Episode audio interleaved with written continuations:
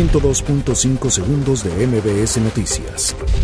El Senado avala protocolo modificatorio al TEMEC.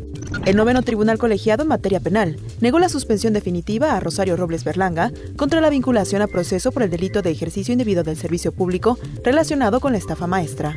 El expresidente nacional del PRI, Manio Fabio Beltrones, aclaró que no existen actualmente investigaciones en su contra y que el amparo al que los medios hicieron referencia se trata de un procedimiento antiguo que a la larga fue sobreseído. La Corte del Distrito Este de Nueva York confirmó que el juez Brian Cogan, quien dictó cadena perpetua a Joaquín Guzmán Loera, alias El Chapo, llevará el caso del exsecretario de Seguridad Pública mexicano, Genaro García Luna. El gobierno federal anunció una inversión de 40 mil millones de pesos para un plan de infraestructura que contempla la modernización y ampliación de 12 terminales aéreas en el país.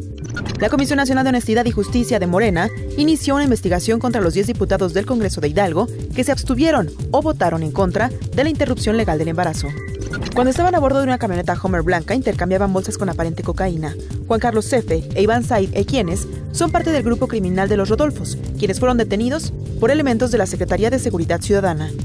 Saldo blanco se registró al término de la conmemoración por el 488 aniversario de la aparición de la Virgen de Guadalupe, en cuya celebración asistieron poco más de 11 millones de personas.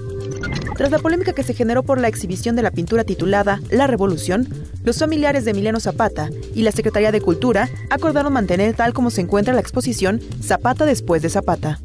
El expresidente de Bolivia, Evo Morales, aseguró el jueves al llegar a Argentina, donde pidió ser refugiado, que está fuerte y animado y buscará seguir luchando por los más humildes y para unir a la patria grande. 102.5 segundos de MBS Noticias.